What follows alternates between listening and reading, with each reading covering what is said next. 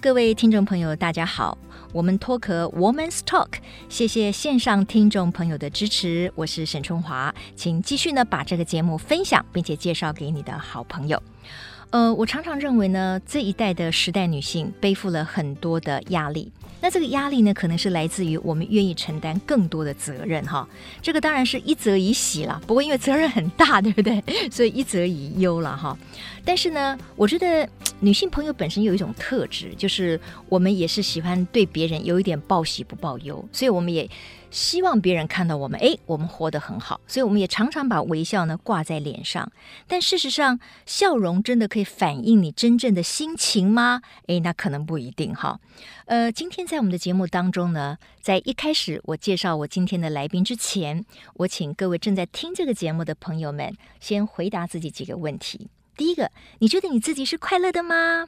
好，如果你不是那么快乐，你有的时候会有低潮，你觉得会有压力。那你的压力来源主要是什么呢？你如何面对你的低落呢？你又如何能够正向思考呢？如果你的另一半就是你心里面主要的负担或者是压力的来源，那那这下子挑战大了，因为你每天都得跟他面对面对不对？好，那这就是今天呢我们要跟大家来聊聊的主题了。我的这位来宾很特别，其实他在媒体界，哈，在报社也好，或者是说在这个出版界，他其实拥有非常多的朋友。我相信他的影响力也越来越深了。他是一位资深的记者，报社的总编辑，现在更是畅销书的作家，啊，也是很多大明星的好朋友。这一点我觉得很佩服，不知道他是怎么样做到的。因为我们知道明星其实非常注重自己的隐私，也很怕跟记者走太近，对不对？因为记者总是要对你挖东挖西的嘛，哈。可是他可以成为很多大明星的好朋友，我觉得在他的人格里面一定有非常特别的特质。好，我们来欢迎高艾伦小姐，高姐你好。春花，谢谢哇，你声音真好听呢。哦，有吗？有吗？跟平常聊天不一样，更更优美。谢谢谢谢。对。今天很谢谢高姐来我们的播客平台上，嗯嗯、谢谢你让让我有机会认识新的科学新知，它也是娱乐的一部分，也是知识来源的一部分，但是完全正确，是是。呃，我们知道呢，这个高艾伦小姐呢，就是高姐哈，我们都叫她高姐。呃，在过去这两年内吧，她先后出了两本书，这两本书的落差很大，因为第一本叫做《此刻最美好》，第二本呢就写说我微笑。但不一定快乐，所以呢，就搞得这个读者呢可能有点错乱了。哎，这个作者是 发生了什么事呢？啊、哦，但那些都是他真实生活的写照。我觉得一个人愿意非常坦诚的揭露自己的内心，其实是不容易的啊、哦，是真的是不容易的，呃、是需要一些勇气。对，好。不过因为一开始，因为我知道很多的节目也访问过高姐，所以我们要聊聊最新进度。嗯、OK，我我要请教高姐，就是说。嗯因为我知道你在写《我微笑但不一定快乐》这本书的时候，嗯嗯，其实是你第二次的忧郁症发作嘛，哈，就说你又生病了哈，是，是，而你自己也坦诚说，你的那个 压力的来源、不开心的来源，就是你的另一半哈，嗯嗯，因为另一半哈，呃，大家都这个昵称他是一八五先生，因为他身高一八五哈，他是非常沉默的，他不讲话，嗯、是。你又是一个非常喜欢跟人家聊天的人，嗯嗯，嗯，你喜欢把你很多的想法，快乐的、不快乐的，嗯、我们总是要诉诸文字跟语言嘛，嗯嗯。可是不管你怎么讲，他就是沉默以对，因为他的沉默，嗯，造就了你第二次的不开心，嗯嗯嗯。那我要第一个请教高姐的就是说，你们现在的夫妻的互动，嗯，那个模式改变了吗？呃，基本上没有改变，但是他有改善。啊，我就笑，我说我吃药他痊愈，对他比较好一点，因为因为知道严重性了啦。嗯、啊，我可能是呃在情绪极不稳定的情况下，呃，有些说法、做法或态度，甚至于表情，可能真的有把他吓到了，这样他才相信我说你这种在家不说话是一种冷暴力的行为的时候，嗯、他就算不懂，他也知道他那个严重性。还有一个，我的期待放低一点了，因为我在想，他也许他少了一个零件吧。哦、呃，因为、嗯、因为没有那个 IC 板之后，他对于有些事情的感应是跟 跟我们不一样的。对对，对、嗯。但是我的朋友们就消遣说，你拥有世界上最好的一个工具人。嗯。哦、呃，他是一个配合度非常高的，而且非常愿意。此外，他最重要的一个，他没有负面情绪，所以他蛮像个机器人的。哦，他没有，他没有负面情绪，他没有负面情绪，你不会听他抱怨、发牢骚，因为他不讲话呀。呃，没有，他在整个态度上，哦，你会知道他没有，他也有过不开心的事情，嗯、但他讲完之后也是讲完之后，就好像这事情就过去了。他。不隔夜的啦，嗯嗯嗯，哦，那有的时候我真的很不高兴的，骂着骂着听他打呼了，也很不愉快了。可是你就知道，呃，相对的从好处来讲的话，我以前刚开始会有内疚，会觉得啊，我真是个恶婆娘。慢慢我就觉得也还好，反正他也没太大的感觉。其实没有，慢慢我会了解。他跟我姐他们聊天会说，不要回答他。你回答他之后，他就从你答案里面找出一个新的问题来问你。哦、所以，哇哦，你看你的姐姐都这样子教他呢。对对对，嗯、我就想啊，那有一次呢很难过的是，就是我在生病的时候，他不知道该怎么办。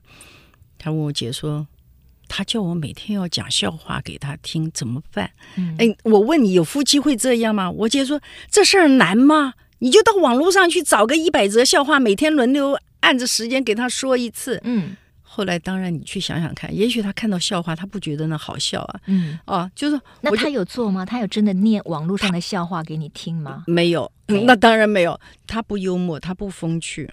呃，我就说他是个好人，可是我不要好人，我要好玩的人。耶、嗯，yeah, 所以哦，哦你看高二伦小姐提到了，就是。我我们常常讲一句话嘛，就是家家有本难念的经啊。我也觉得说家里面呢，家家有个难搞的丈夫啊。那丈夫看我们可能也是一样的哈，互相难搞，对不对哈？那人生进入了一个新的阶段以后，其实夫妻的呃互动模式呢是会跟着改变的。是。可是高姐，你刚才说，哎，你历经了这么痛苦的忧郁症第二次爆发这样的一个过程哈，他虽然非常的理解了，但是呢，你们的互动并没有改变。所以他一样还是沉默寡言，他还是没有像以前那么多话嘛，就是说没有提高说话的这个次数，比较好一点，比较好，嗯、会会，嗯，那个，但是我发现了他在外面，我我现在我朋友都说，哎，他变很多，他开始跟别人聊天，他不跟我聊天，我就笑，我说干嘛？然后还经常吐我槽。我说你都跟人家说，然后我们俩在家的时候你就不说话，难道我们两个单独说话的时候，你担心我会杀了你吗？没有安全感。他跟我单独在一起的时候，可能没有安全感，但嗯嗯但这都开玩笑。嗯嗯，OK，我在想哈，就是说改变这件事情到底。是我们应该先改变，还是我们应该要期待对方改变？你刚才说到了一个关键字哦，嗯嗯，你说你一方面呢就降低期待了，对，我觉得这其实是一个很好的方法。对，我们很多的困难、痛苦或者是压力，是来自于我们对很多事情有期待，然后对这个期待呢又很执着嘛，对不对？哎，你不怎么样，我就不开心了。但常常事与愿违嘛，我们人生没有那么顺遂嘛，哈。对对。所以你自己是不是有做出什么改变？嗯。所以你们互相可以 happy 我说我说那个降低期待啊，只是一句话，但是嗯，要做到并不容易。可是就用别的念头去转变它，比如我我就确定，我就像我看病的时候，我就要一块儿去看。我跟医生说他有雅斯伯格，我就有什么话我就直接直接会说。嗯嗯嗯。但就是他有点委屈，就是我让他承担了所有的责任。其实他他有点是戴罪羔羊，因为嗯嗯我的情绪不稳定，还包括我家里面有两个，我姐姐有两个小孩，后来有一点点健康问题，也造成我的极大焦虑，但现在都很好哦。那那部分家里面的事我没有提，所以吴丁男就变成戴罪羔羊，我就整个火气都发在他身上，都发在他身上。哦、但是我说所谓降低标准，就是。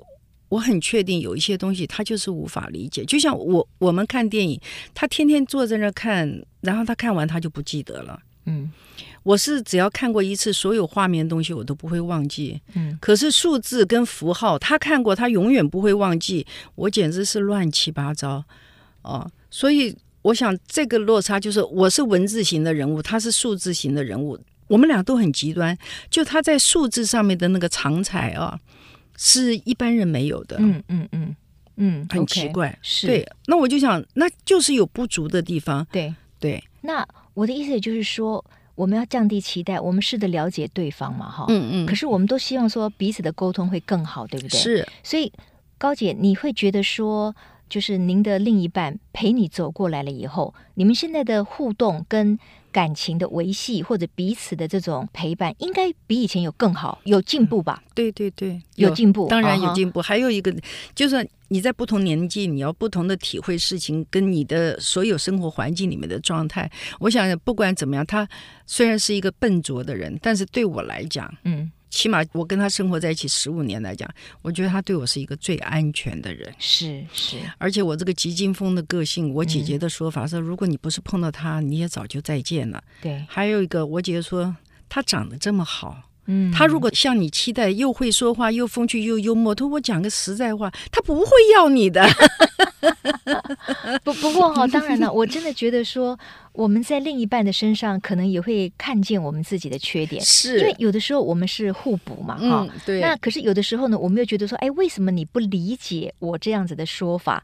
就是一方面我们又希望是互补，可是一方面又希望在很多时候我们又要一样哈，因为这样子的话，我们才有共同的话题，共同的个性。所以人生其实有的时候太贪心了是没有办法的。对对对，那如果说哈，今天很多的女性她认为说，对呀，其实我跟我的另一半互动常常会有一些状况，就是有些点我们就是没有办法搭在一起，那那个常常会成为争吵的焦点。比如我知道了，因为过去像那个吴大哥，他就是因为比较沉默嘛，你常常就会为此很生气，很生气哈。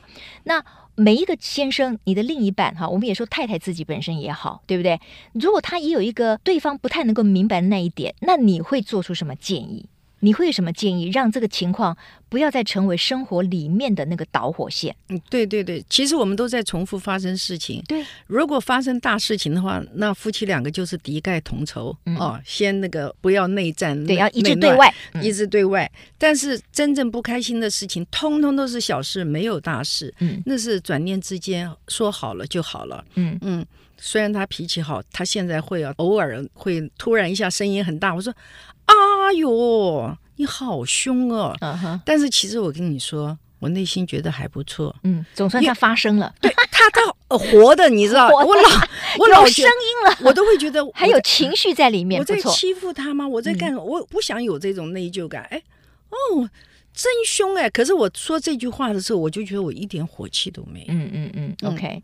其实我们看高姐的这个文章哈，我觉得你的文字真的非常的细腻，而且你常常能够洞悉人性，然后又语带幽默，嗯、所以 大家看起来是非常好看的哈、嗯。谢谢谢谢。但是呢，你在里面哈，比如说你应该是此刻最美好的。那一本吧，其中有一个章节就讲到说，嗯、其实人生的下半场可以重新计分，是是不是？是。好，为什么可以重新计分？那你要怎么样重新计分？你要怎么样在人生下半场可以得分高一点？嗯嗯，我想我们离开任何一个时空环境的时候，我们都是新人哦，我们都是要归零。自来如此，我们在职场上可能有过不愉快，但是我非常对自己在这一部分我，我很满意，我这样的性格形成，当然跟我爸爸对我的影响力是有关。我从来没有因为离开一个职务哦，然后我觉得有遗憾，或者说是觉得我失去了什么巨大的权利或者光环，我不会。嗯因为没有这些东西的时候，所以我在重新再尝试任何东西的，我就会觉得很快乐，因为我永远在学习新的东西。我有一次我离开一个报社的时候，那时候也是总编辑，我离开的时候，后来联合报系马上就又找我回去。那个笑兰发行人跟我见面，请我吃饭。后来讲了，我说好，我休息一个月。结果呢，一个礼拜就上班。但是那个时候，我跟笑兰发行人讲，我说可不可以安排我到联合报副刊？嗯。我从零开始，我只要半薪。不可以，不可以，这样社会资源都浪费了。嗯，就说我的学习心是很强的。我觉得如果我还是回来做我最熟悉的东西，那我就会。他原来是要你还是做影剧版吗？对对对、oh,，OK，对，还是做这些。但是你希望有不同的挑战。我要做不一样的东西，嗯、所以你想要改变。我对我自己跟老板说，我只要半薪。嗯，我把那半薪当做学费。嗯，那就是我是非常。非常愿意去尝试新东西，所以其实我在职场上我一直都在做新的东西，因为新的东西很辛苦。可是对我来讲呢，我就想新的东西呢，老板都懒得管。嗯嗯嗯嗯嗯。呃，那你爱怎么耍怎么耍，你要你发挥空间反而更大。对，你自己要在沙漠里面存活，你的脑袋就会灵活。嗯，所以我喜欢在工作上的辛苦。嗯。只是我的耐心不够，我对于重复的事情我就不喜欢，没有耐心，所以我一直都在做新的东西。对，很好，我好奇，是我觉得很棒，就是说你一直想要学新的东西。嗯，你要在人生里面，你不会执着于过去的光环或者是舒适圈。对对，你想要做更多的新的学习，以便于你有新的天地跟收获嘛？哈，那做出改变，我觉得这可能就是一个重点。那在个性上，你是不是觉得你也做出很大的改变？因为我要我要稍微透露一下哈，因为可能有些朋友没有看过您的那本书哈，这本书应该是林青霞小姐帮帮你写的，那个是哪一本书？呃，此刻最美好。此刻最美好，把我吓坏了！我都不知道她记性这么好。哎、因为这个，我们的这个大美女呢，这个林青霞小姐呢，她就在为她写序的时候呢，就提到了一段过往。我看到那一段，我也我也吓吓一跳，吓一跳。她还把这一篇放在她这一次她这第三本书《镜前镜后》里面，还把这整篇放进去了，还放了一张我的书封相片。哦，好好好，呃，这个听众现在很期待，到底你发生了什么事哈？就是呢，青霞小姐呢，她就写，就是说，其实呢，她在年轻的时候呢，他认识的高艾伦小姐性格是很暴烈的。他为何可以知道呢？因为有一次呢，他到他们家去做客的时候呢，发现哎，奇怪，为什么电视机上盖着一块布啊？一般人我们电视机不会盖块布啊。他很好奇，就自然的就把那块布掀起来一看，发现那个电视机被中间被砸了一个大洞。然后呢，你就坦诚说那是跟你的前一任的先生吵架的时候，然后你这个用力把它砸破的。嗯嗯嗯，哇，你你也蛮恐怖的哦。我其实我现在我脾气不会坏，但是我个性是急。我个性急这件事情，那就是运气不好。我们家没有这个基因，可是我就是天生的。小的时候，我爸爸为了训练我不要发脾气这么急，我挨打哦。他会把糖放在床上，我在生气的时候就把糖都剥掉，他就一颗颗捡起来再放，说你再试试看。我又把这就好好打一顿。哇，他就说。你不要急，你为什么每件事这么急？然后这以前的这个作家曹幼芳小姐她过世了，她之前跟我说：“艾伦。”你个性不要这么急。你说像我们这么急，容易生病。我说没有，我这么急，我这一辈子就过了两辈子。嗯、OK，好，不同的我是急，但是我并不是真的脾气坏。可是呢，你把电视机砸破，我们一般人还很难能够有这么大的能量。呃、有爱情成分的时候，人都比较疯狂了。哦，OK，OK，好。所以那个时候其实是对爱或者对互相的、呃、对对对、呃、互动的模式有很高的期待。嗯，对，对不对？对。当那期待落空的时候，你可能反应就会连自己都吓一跳。会很强烈，我觉得到现在这个年纪也就很清楚，男人跟女人真的是不同的物种。嗯，哎，他怎么会这样想？我怎么会这样想？已经已经不会了，因为你知道他就是跟你不一样。嗯嗯嗯嗯，对，OK，嗯，所以你慢慢的了解了以后，当然。你反而就更快乐一点，因为不要期待说他完全理解我们，呃、对，对不对？嗯嗯，因为确实嘛，男生有很多的想法，你就会觉得说奇怪，他为什么这样想呢？他为什么老是要去讲一个题目？根本我就跟他讲过，我一点都没有不感兴趣的。然后他每天要跟我提那个题目，对不对？因为他们就是他们，我们就是我们。所以是不一样的。你看看，你看这个过了中年之后，在咖啡厅里面，通通都是女人。嗯、女人在那交朋友，谈不管是谈薪资还是谈心事嘛，都很会过日子。嗯、男人不得了，我住的这社区一千八百户，我告诉你。每天就看那些女人在那跑来跑去，我我都笑，跟我先生说：“哎呦，我们好像住在女人国。”嗯，先生都是宅男，不出门的。是是是，对，所以非常不一样。好奇怪，对，很奇怪。嗯、所以我觉得现代女性是更懂得生活。对，我们愿意结交更多的朋友哈，然后其实我们也得到了很多的安慰嘛，嗯嗯或者是心情的分享嘛，哈。是，所以我倒觉得女性在尤其是年纪比较大的时候，我们愿意走出去，这一点跟男生很不一样。是，大部分我知道的这个男性朋友，他们觉得说，哎呀，这多丢脸呐！出去跟人家一让人们晃啊，什么喝下午茶干嘛的，我哪那么多时间呢？就是他们那个面子，我觉得好像比什么都重要。不管男人做什么。哦，做了好事，做了坏事，都有一个说法，就是五十岁男人都回家了，五十岁女人都出去了。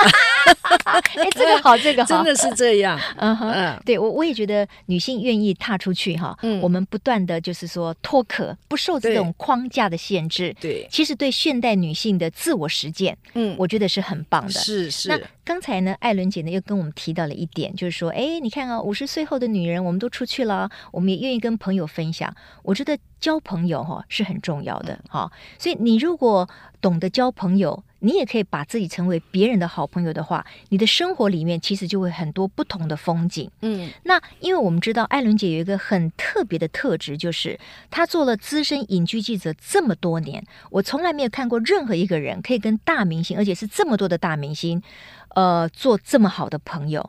即使你可能是从那个所谓的第一线已经退下来了，是，是，可是你们的友情依然存在。嗯嗯，你是怎么做到的？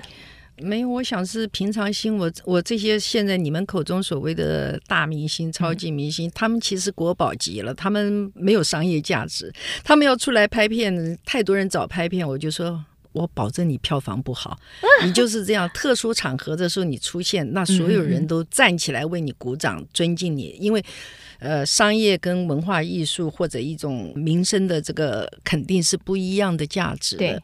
所以我们是相同的成长，刚好他们进入。电影电视圈，我进入新闻界，嗯，所以这个是我们是一块儿长大的。一块长大，我认为最重要是我们是一块儿长大，然后可能情感上也是比较深，因为呃那个时候没有所谓的经纪人，我们都是面对面，嗯、凡事都面对面。嗯、对，那我个性急，可是我在工作上的耐心，我可以为了一个新闻花一个月的时间去了解，然后有的时候就说有些不愉快事件的发生，它是事件本身的不愉快，那你不要。再增加当事人的压力，嗯，那分析。让他们理解之后，我觉得站在新闻的角度，就算我们报道，我们没有脱离事实，对，对，一点都没有，但是我们可以降低受伤的程度。嗯嗯嗯，我觉得就是这点贴心，还有就是信任，还有就是为别人着想哈、嗯，让艾伦杰呢，他可以在影剧记者的生涯里面哈，他一方面又交出了非常好的报道，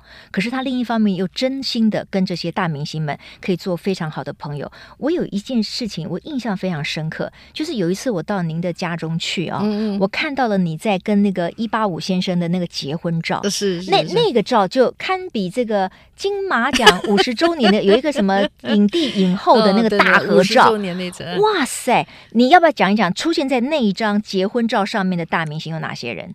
就讲没关系的，青霞了，张艾嘉夫妻了，徐峰了，姚伟、珍珍姐，还有张毅先生伉俪，还有柯一正夫妻伉俪，很多，呃，李艳秋伉俪。我也记不住了，太多了，百人好多，所以我看到那张照片，我真的吓了一跳。我想你结婚，然后这些朋友他们从四面八方来喝你的喜酒，然后拍了这么一张，我觉得他已经非常有历史的这个定位的这个照相。这个相片里面人物当然都是些很了不起，但我想我说过，我们都是一块成长的那个年龄。我觉得更了不起的一个就是，这也是我性格上的。所以刚刚来的时候，我说我习惯性早到，我的准时对很多人来讲都已经形成压力了。但是你不是准。准时，你是提早 到啊！我提早到，哇塞，还好我今天也是提早到。我做工作的时候，我不管我碰到是今天是多大牌的对象，或者是一个完全新人，嗯，我的准时是一定都是贯彻的，我没有根据人而去选择我的迟到早退，不会的。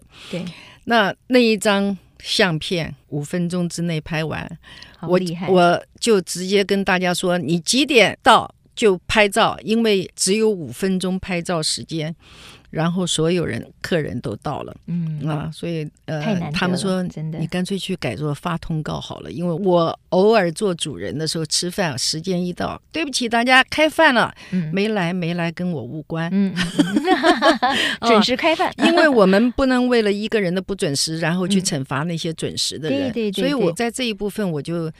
我觉得只要是对的事情，我们都尽最大的可能去贯彻它。是是是，嗯、对。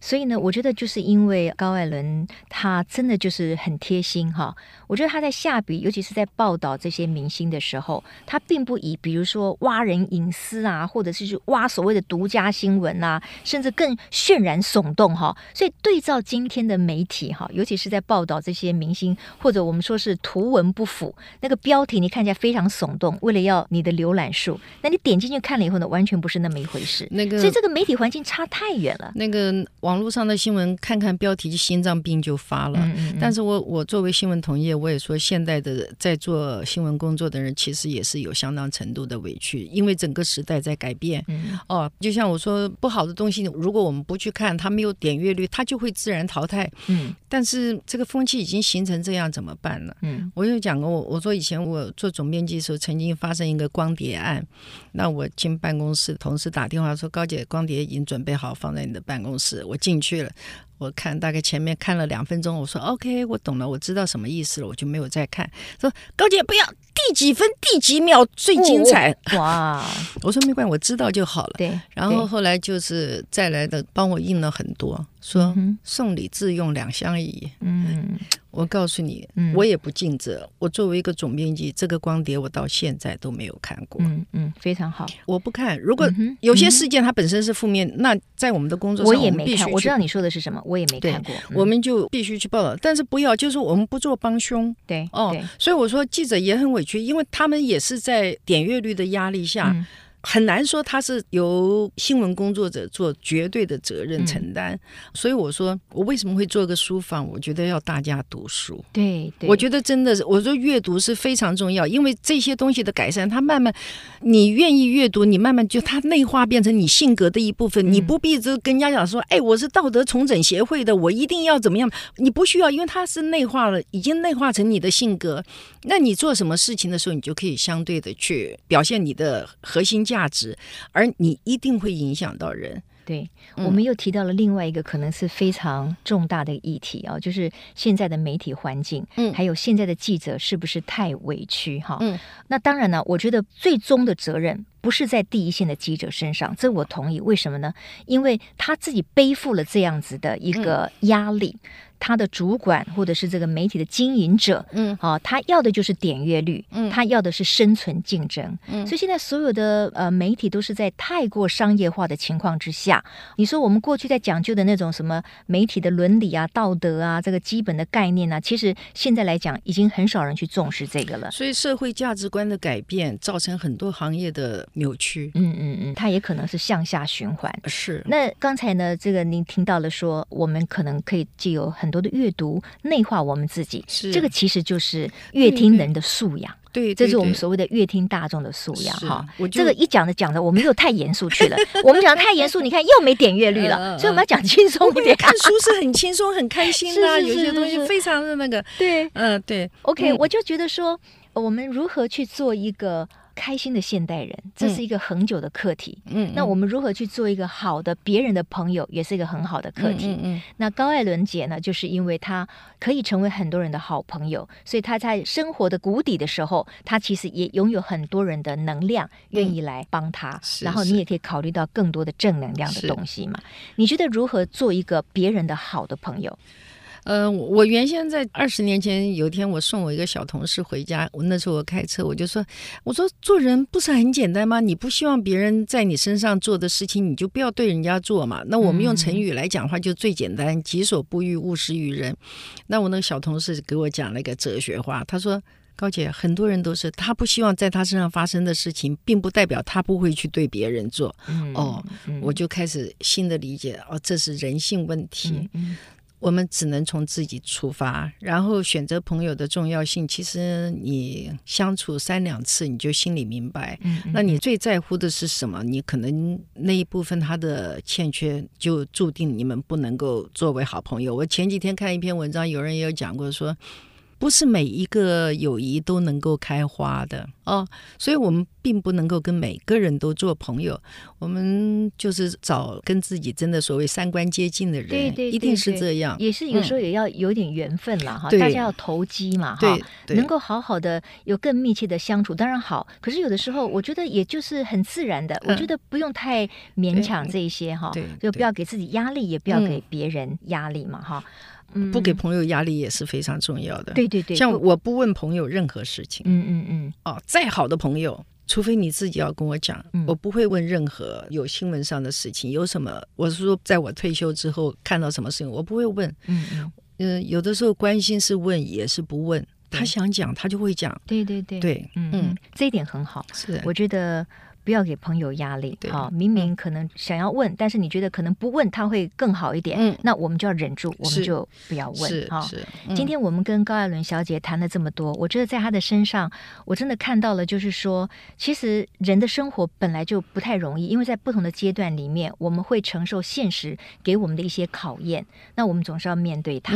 那我常常跟我的朋友分享，就是说，我觉得到了像我这样的年纪，我常常会鼓励我自己三件事情。像你到了现在最好的年。年纪，我跟你说真的 是感谢，对对对对对，每天都要觉得自己最好，对不对？哈，你要分享三件事，对，我打岔了。哦，没问题，没问题。这三件事，一个就是说呢，当然我们也可以预约美好。预约美好就是说，哎，我今天比如说我多做一点健康，那我可能以后就会活得更健康一点，对不对？然后我现在呢，用钱不要太宽裕，然后我也知道怎么做财务规划，所以我在年纪更大的时候，我的这个财务不要出现困难。所以我们每天也要做一些预约美好的事情。是。那第二个呢？重点就是说，我们也要懂得面对低潮，因为有些时候就是有一些你没有想到的事情，他会来找你。可能他不是你自己造成的哦，也可能是你的家人造成的。可是因为我们爱家人嘛，对不对？我们说我们思维，女性的思维其实就是。